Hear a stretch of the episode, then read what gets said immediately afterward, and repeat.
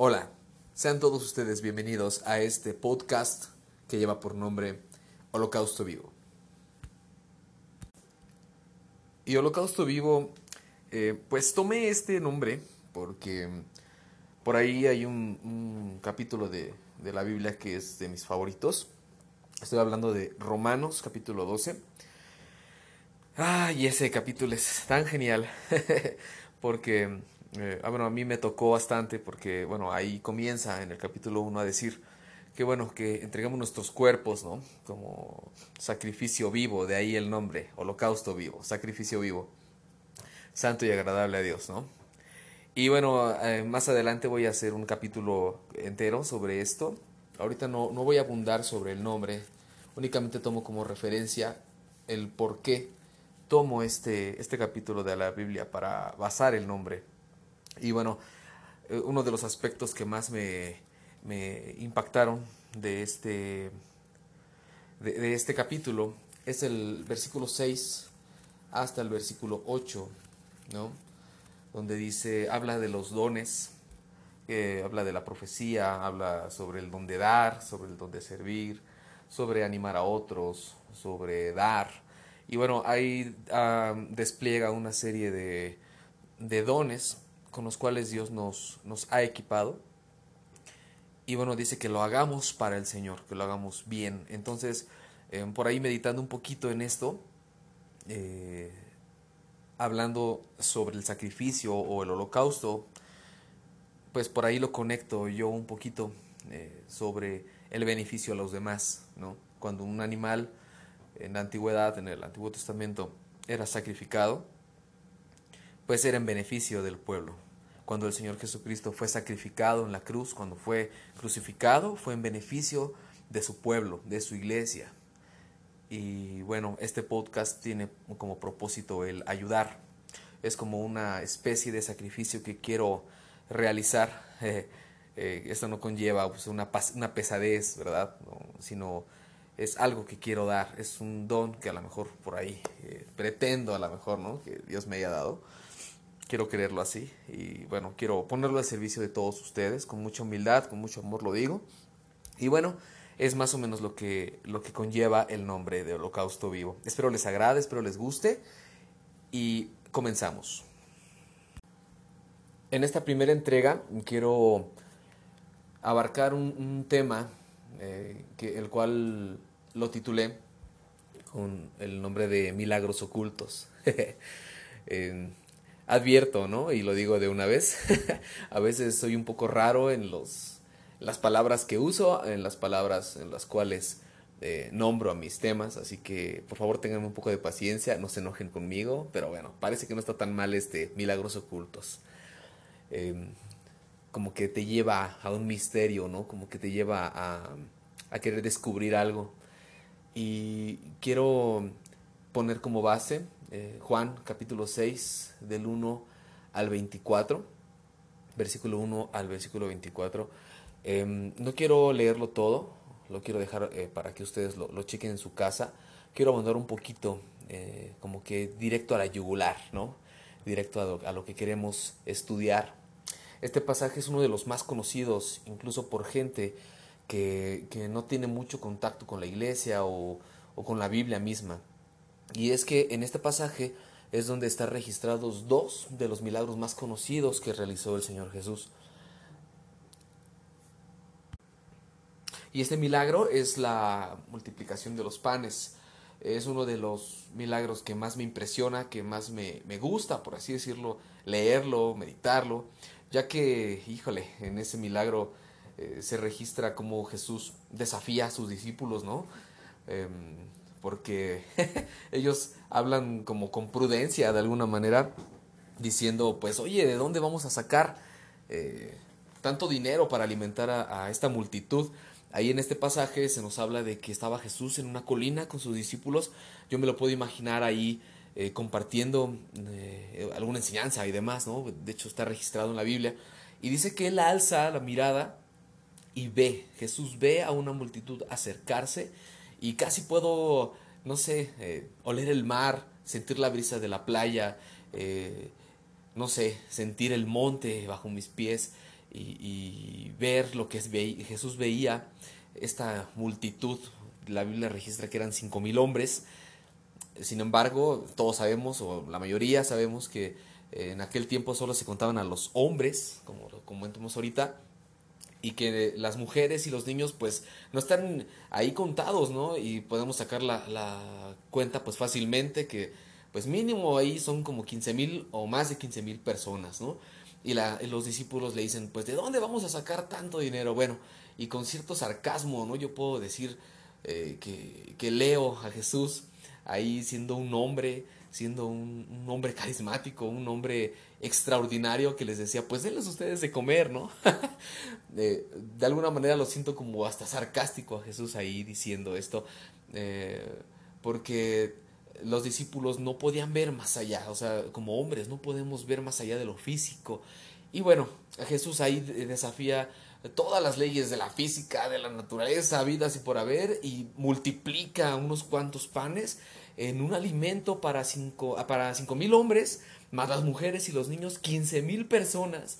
Y dice la escritura que todavía eh, sobran, ¿no? 12 canastas, por Dios, o sea, de una provisión tan pequeña se sacó tantísimo alimento que Jesús nos deja boquiabiertos a todos. Y bueno, para avanzar un poquito por ahí, eh, ya era la, noche de, la hora del anochecer, eh, sus discípulos pretenden cruzar el mar de Galilea, Jesús ahí eh, registra la escritura que él se va, se aparta solo un rato en el monte, porque la, multitud pues lo quiere hacer rey a la fuerza, ¿no? Porque ya sabemos la historia, que ellos buscaban a Jesús por, por lo que hacía, por lo que él podía proveer, que ellos, solamente estaban viendo el pan físico. Y más adelante los confronta y demás, pero bueno, el Señor Jesús se opone a que lo, hagan rey a la fuerza, se va al, monte, está orando, está eh, buscando al, Padre, me imagino, por ahí, y bueno, los, los discípulos cruzan, quieren cruzar el, mar de Galilea, este pues en realidad lleva el nombre de mar, pero en realidad es un lago, es un lago eh, inmenso, ¿no? Eh, y, pero imagina, imagínate, ¿no? Dice la escritura que eh, más adelante, que ya estando en el mar, los discípulos con la barca, se suelta un viento, ¿no? Que, que desata pues casi una tempestad, desata un, una oleada tan fuerte que parecía que se iban a voltear. Y casi puedo ver a Pedro, ¿no? A Juan, los pescadores por ahí, eh, que dicen, bueno, pues ¿qué está pasando? ¿no? De un momento a otro se desata la, el, fuerte viento y, y el, el mar está picado, perdón.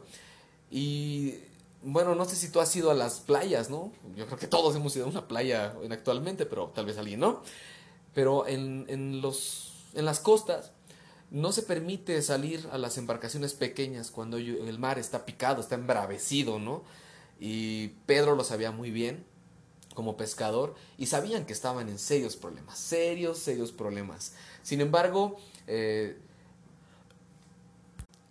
vemos de nuevo al Señor Jesús caminando sobre el agua, llegando a sus, hasta sus discípulos y todos conocemos este milagro, ¿no? Que, camina sobre el agua y cuántas y cuántas veces hemos escuchado eh, mensajes basados en, en este texto donde Jesús calma la tempestad, donde Jesús le dice a Pedro, ¿no? Incluso por ahí en, el Evangelio de Mateo, no en este Evangelio, sino en el de Mateo, le dice que camina en el mar y, y muchas veces nos han animado con estos mensajes. Para mí han sido de mucha bendición. Sin embargo, se nos va un pequeño detalle que aquí, particularmente en el, en el Evangelio de Juan, capítulo 6, eh, muchas veces pasamos de largo el, el texto y estoy seguro que se nos ha ido a muchísimos durante mucho tiempo. No creo que sea el único que lo haya visto, que lo haya descubierto, claro que no. Sin embargo, el Señor me permitió ver un detalle, pequeño detalle, que quiero compartirte. Eh, leamos el versículo 21, ¿no? Dice aquí, eh, lo voy a leer en la, en la NTV, nueva traducción viviente, capítulo 6 de Juan, versículo 21. Así que se dispusieron a recibirlo y enseguida la barca llegó a la orilla donde se dirigían. ¡Wow! No sé si lo captaste. no sé si lo captaste, pero Jesús viene caminando en el agua y dice la escritura que cuando los discípulos lo vieron, se espantaron, pensaron que era un fantasma. Y, y bueno, ¿no? A veces decimos, pues no que los cristianos no somos, eh, ¿cómo se dice? Supersticiosos, no que no creemos en fantasmas, pero bueno, ¿no? A ellos, pensar, ellos pensaron que era un fantasma Jesús. Pero en el, en el versículo 21 dice, así que se dispusieron a recibirlo a bordo después de que Jesús les dijo, ánimo, yo soy, ¿no? Incluso nombra ahí el, nombre del gran yo soy. Yo soy, ¿no? El gran yo soy es Jesús. Y enseguida, dice, después de que lo recibieron a bordo, enseguida la barca llegó a la orilla donde se dirigían. Y yo así de, ¿qué?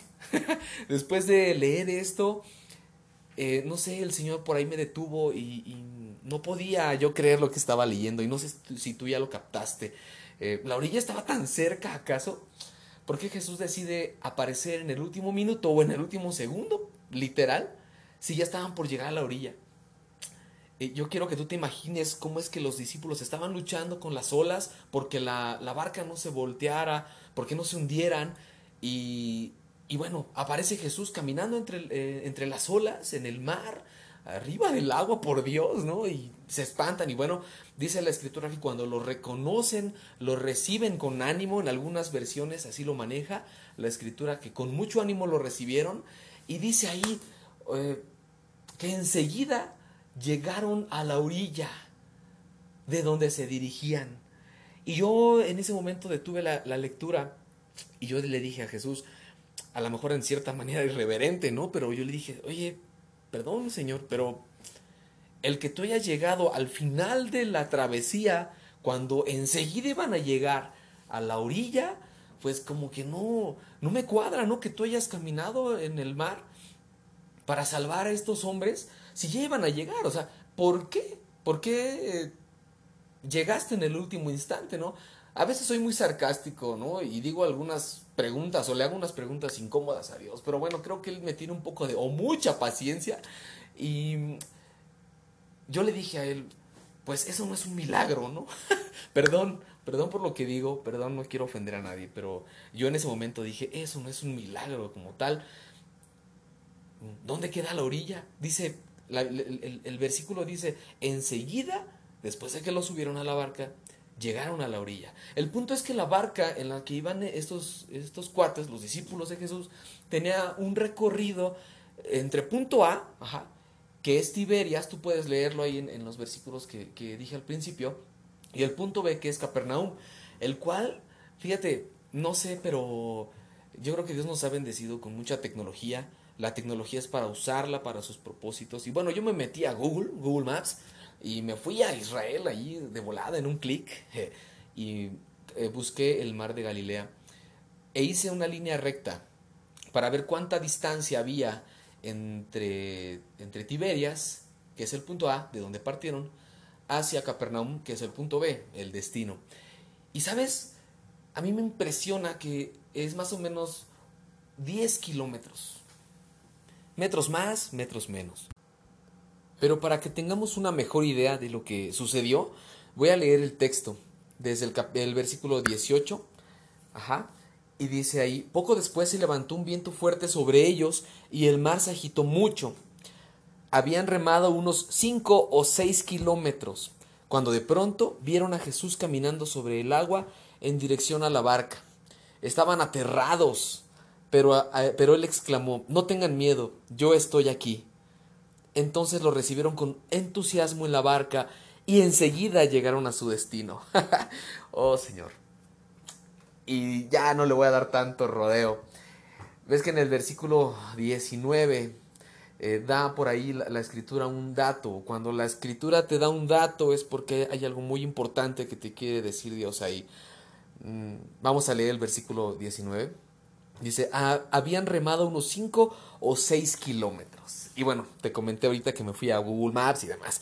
Hice la línea recta entre de Tiberias hacia Capernaum y eran 10 kilómetros.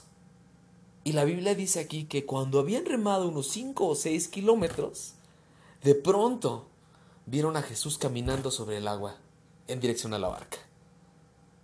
wow, o sea, este, este, este dato a mí me dejó impresionado, no sé si ya la captaste. No sé si ya la captaste o, le tengo que seguir, pero le voy a seguir porque si no, no acabamos.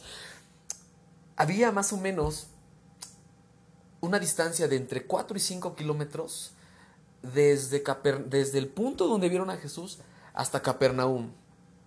¿Y cómo es que dice la escritura que enseguida que lo subieron a la barca, enseguida llegaron a Capernaum? Esos 4 o 5 kilómetros eh, ¿en qué instante los recorrieron, no? ¿O, qué pasó? Ahora bien, eh, seguramente me está escuchando todo tipo de gente, algunos que conocen la escritura, algunos que no. Eh, existe algo que se llama evangelios paralelos, ¿no? Em, en los cuales una historia la puedes ver desde varios puntos de vista. Hay cuatro evangelios, cuatro evangelistas reconocidos en la escritura, que vieron un suceso, ajá, y cada uno de los evangelistas lo narra de manera diferente, lo narra, no, lo narra desde su punto de vista o como se lo contaron. Bueno, no voy a apuntar mucho en esto. El punto es que eh, el Evangelio de Marcos y el Evangelio de, Mateo narran que, eh, ahí sí narran cuando Jesús, bueno, camina en el mar, aquí también, pero con la variante de que Pedro camina en el mar también. Ajá. Y que el destino era, este, si mal no recuerdo, Genezaret. Ajá. Genezaret. Y acá en el, Evangelio de Juan dice que no, no narra cómo Jesús camina por el agua, perdón, Pedro camina por el agua, ajá, pero que el destino era Capernaum. Y yo le decía, Señor, aquí hay otro error, ¿no? O sea, yo no entiendo. eh, compréndanme, yo no soy un erudito en la escritura, pero pues estamos aprendiendo, ¿no? Y bueno, yo tenía mis dudas y dije, Señor, ¿qué está pasando? Y ahí haciéndome yo un drama tal vez. Pero bueno, sucedió lo siguiente. Al ver yo la distancia que había entre punto y punto, yo voy a basarme aquí van a Capernaum. Ahorita voy a explicar lo de Genezaret, ¿sale? Pero hacia Capernaum son 10 kilómetros y a la mera mitad, exactamente a la mitad, Jesús los ve. en el Evangelio de Mateo me gusta más porque dice que él los vio desde el monte y cómo luchaban contra las olas. me encanta, me encanta, me encanta porque él está en el monte, está orando. Eh, se hace de noche, incluso dice que ya era la madrugada cuando él vio esto y nos habla de cuánto tiempo les tomó llegar, ¿no? A lo mejor a ese, a ese punto. Eh, yo creo que en, la actualidad tenemos una mentalidad, por ahí dicen muchos predicadores o amigos que tengo por ahí también, dicen que tenemos una mentalidad de instantáneo, que todo lo quieres rápido, rápido, rápido.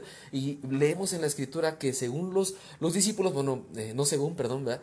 Pero dicen que suben a, los, a, la barca y empiezan a remar y nosotros pensamos que es cuestión de 15 a 20 minutos, ¿no?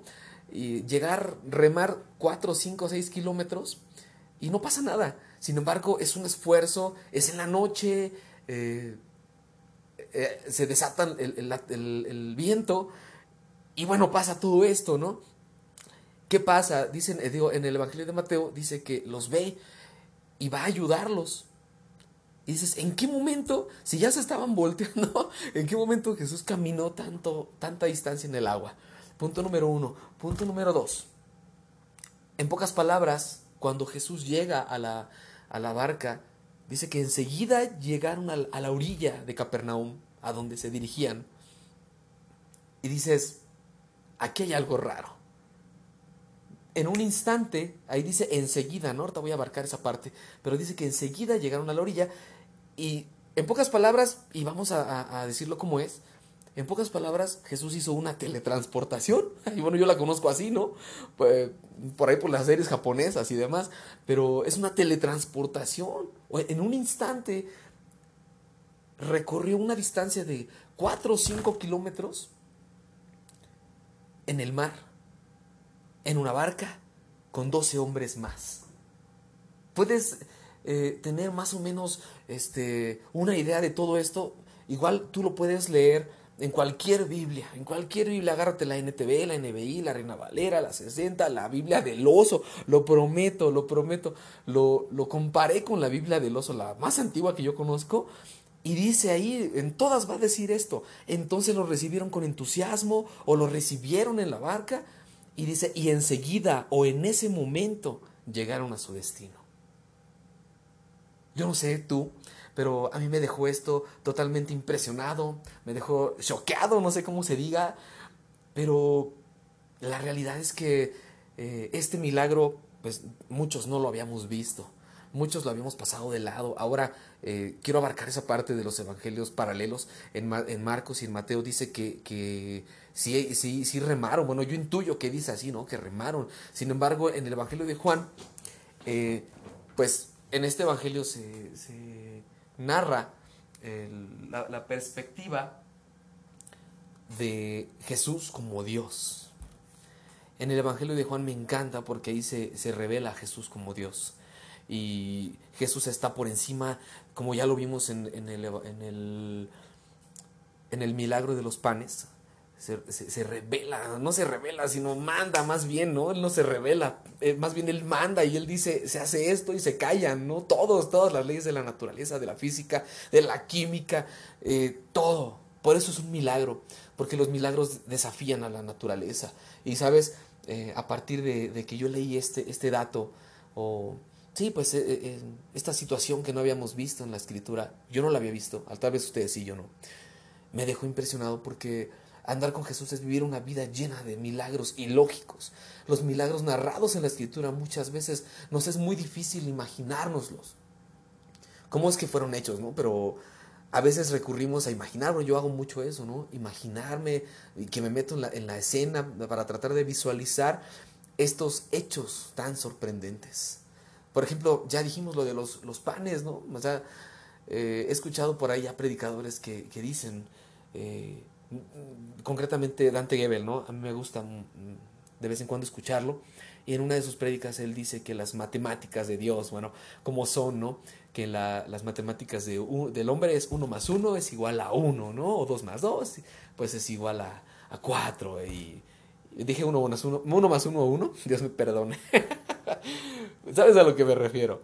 Eh, que, que, nosotros estamos muy naturales, o sea, usamos eh, la lógica, lógica limitada del humano, de nuestra sabiduría humana.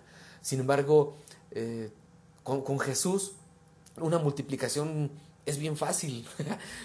Multiplica cinco panes, ahí te va, ¿eh? Multiplica cinco panes divididos entre una multitud de 15 mil personas y te da como resultado 15 mil personas saciadas y 12 cestos llenos de pan. O sea, esas son las matemáticas de Dios. En un instante tú puedes recorrer kilómetros, no importando el mar embravecido, la fe o el miedo de quien te rodea si tú vas con Jesús.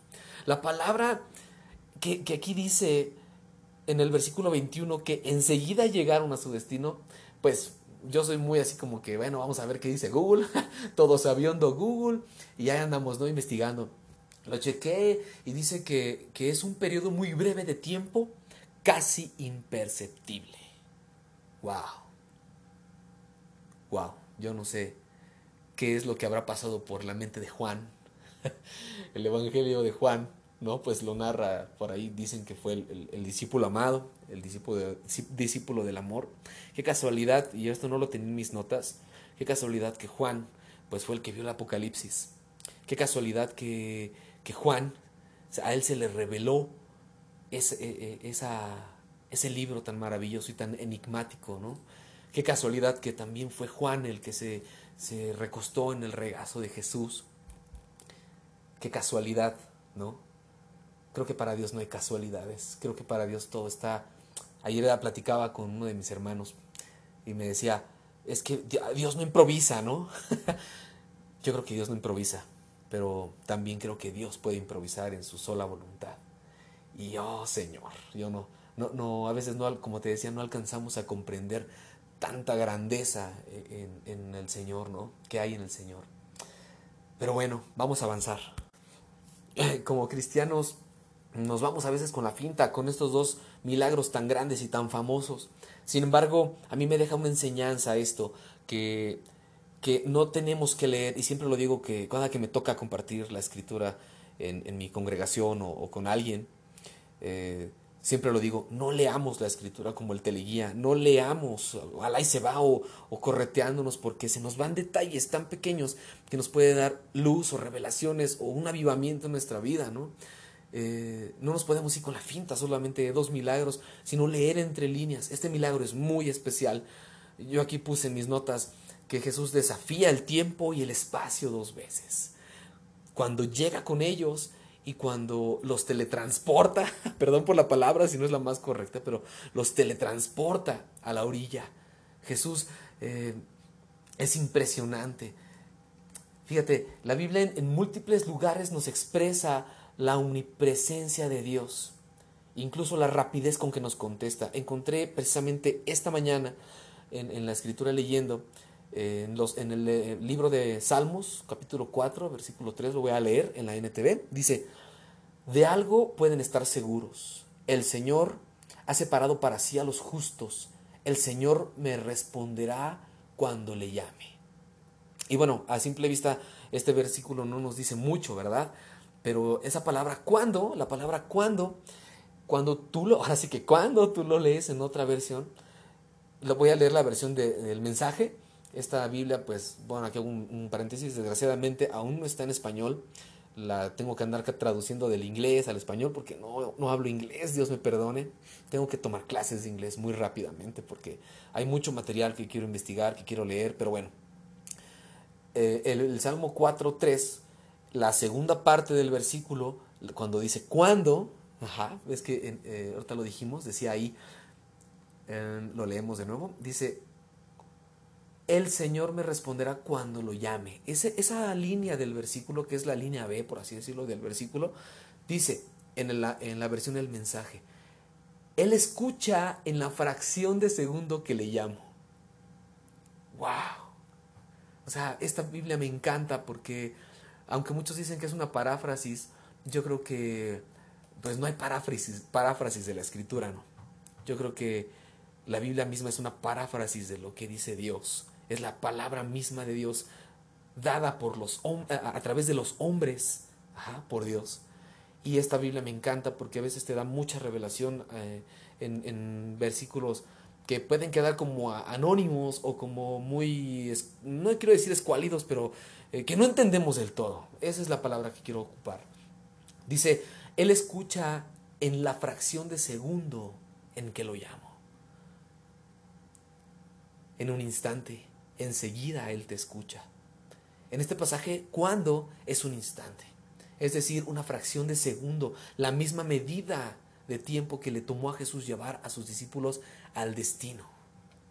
¿Acaso no te llena de fe saber estas cosas? Yo no más te pregunto, ¿no? Es decir, tenemos a un Dios que todo lo puede, que literal, literal con mayúsculas, lo puse aquí, literal todo lo puede. Lo mismo le da un instante que un milenio a tu Dios. Un milímetro o cuatro kilómetros o diez kilómetros o diez mil años luz. A Él le da lo mismo.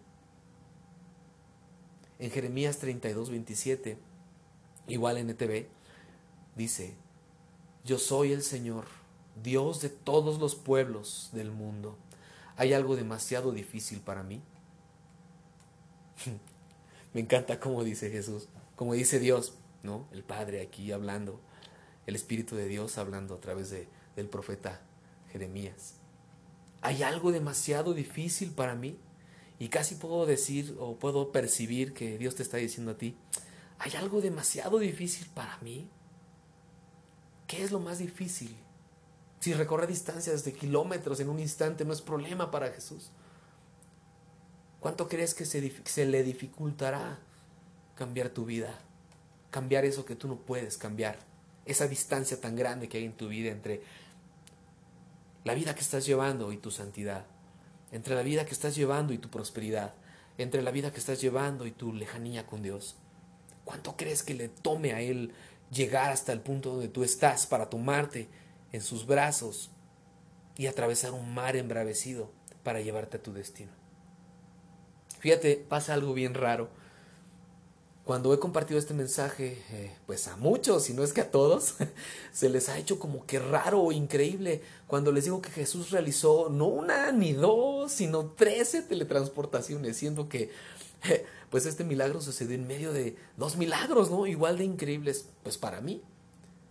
La multiplicación de los panes, el caminar sobre el agua, ¿acaso, acaso esos dos milagros son, eh, ¿cómo decirlo? Pues más impresionantes que caminar o trasladar más bien, trasladar a una barca llena de hombres a través de 5, 4, 5, 6 kilómetros en un instante. O sea, cuando yo comparto esto, a la, a la, primera muchos se quedan así de, ay, ¿qué pasó? Como que un, una teletransportación, ¿qué te pasa? Que no sé qué. A veces nos portamos como que muy, híjole, pues, como sabion, sabiondos, ¿no? Como que, oh, así no se habla de la escritura y demás. Pero mucha gente, o si no es que todos, todos a los que se los he compartido, se quedan como incrédulos, como que, ay, ya veo, poco sí es cierto, ¿no? Sin embargo, yo creo que Dios nos permite ver las cosas por un, por un, eh, pues por ahí dicen por un propósito, sino con un fin, con un fin. Y tal vez este, este fin sea el preguntarte también a ti y que tú te des cuenta de qué es lo que te está limitando para alcanzar tu propósito con Dios.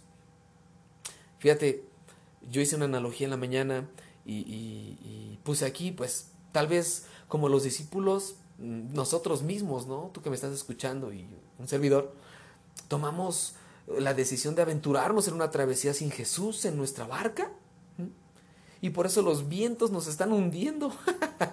Pero de algo ustedes y yo podemos estar seguros. Que hay un Jesús, hay un tal Jesús, ¿no? Por ahí en las, en las escrituras puedo ver como dicen eh, que Jesús de Nazaret pasaba por ahí, ¿no? Y eh, imagino de nuevo cómo se referían a Jesús. Hay un tal Jesús que dicen que es Dios. Hay un tal Jesús que dicen que puede alimentar a una multitud con unos cuantos peces, con unos cuantos panes.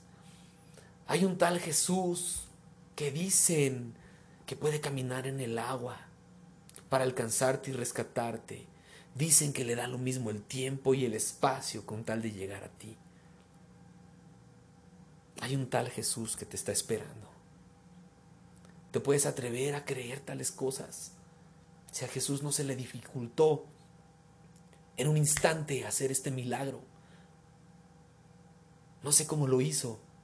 No sé cómo es que debe de concordar el Evangelio de Mateo, de Marcos y de Juan, que dicen cosas diferentes. Porque en, Mateo y Marcos dice que sí terminaron la travesía. Pero Juan dice que en un instante llegaron. No sé cómo le hizo.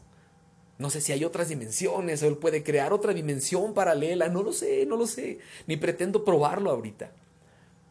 Lo que sí sé es que sucedió. Lo que sí sé es que a tu Dios nada le es imposible. Tomando las, las, las palabras de Jeremías. ¿No?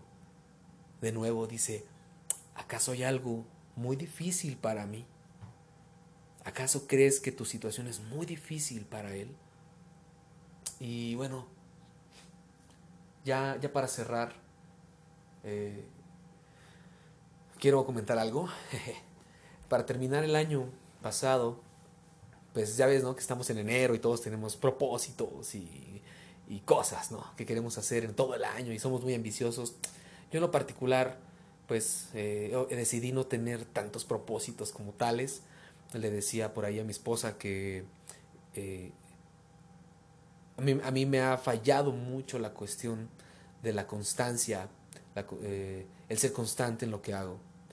Y este año quiero ser constante, pues a un corto plazo, ¿no? Porque yo cuando me pongo metas a largo plazo creo que se me hace muy difícil cumplirlas o se me olvida, eh, me distraigo muy fácil, soy una persona muy rara, pero eh, quiero, quiero, quiero agarrar constancia y yo le decía a mi esposa, pues quiero quiero leer la Biblia en tres meses. No, yo sé que sí se puede. Yo sé que no es, tal vez para muchos no es lo más ideal porque dices, es que va a ser lo que tú decías, ¿no? Eh, leer como el teleguía, pero es una meta que yo tengo. Eh, el, realizar este podcast es otra meta que tengo. Tengo ese, ese, reto por delante. Y para cerrar el año pasado, te comentaba, pues leí un, libro que me encantó de un pastor que recién conozco eh, de Erwin McManus, Erwin Rafael McManus, que es el pastor de Mosaic eh, Hollywood. Es una de las iglesias pues más reconocidas, de las más influyentes. A mí pues me encanta la manera en cómo ellos hacen iglesia. Me impresiona mucho lo que ellos hacen en México. Y bueno, leí un libro de él que se llama La última flecha donde él narra su, su, pues algo de su testimonio de cómo él fue enfermo de cáncer, eh, leyendo un eh, perdón, escribiendo un libro que habla sobre retarte a, no rendirte jamás, retarte a, a, creer de verdad, a creer en lo sobrenatural, a vivir una vida sobrenatural. Y en medio, ya casi, perdón, ya casi para terminar el libro, creo, eh, se entera de que le da cáncer. Y bueno, te lo dejo ahí, ya le hice promoción al pastor, ahí luego que me pase las regalías. Eh, es muy bueno, léelo, pero quiero leerte una parte que me tocó bastante y fue para cerrar este mensaje. En su libro Erwin Raphael McManus dice, cuando acudas a Dios, ve en grande, sueña en grande, ora en grande, pide en grande, vive en grande. Nunca vivirás tan grande que llegues a ser demasiado grande para Dios. Si no sabes lo que quieres, obtendrás lo que no quieres. Si no sabes quién quieres llegar a ser, llegarás a ser alguien que nunca quisiste ser. Si no conoces qué vida quieres vivir, vivirás, vas a vivir, perdón, la vida que otra persona quiere que vivas. Si no sabes qué quieres que Dios haga con tu vida, te, preguntarás por qué Él te dio tan poco, mientras que todo el tiempo Él estaba esperando que tú vivieras, que tú vieras, perdón, cuánto quería Él confiarte. Ahí está. Yo te desafío a que creas en grande, a que veas las posibilidades infinitas que Dios tiene para ti. Y bueno, este fue el primer podcast. Espero les haya agradado y les haya edificado, claro. Y esperemos aquí estar pues seguido. No prometo meterlos eh, en aprietos cada mes o o cada semana, pero por ahí vamos a estar subiendo contenido. Ojalá que, que lo disfruten y que los haya inspirado. Que Dios los bendiga.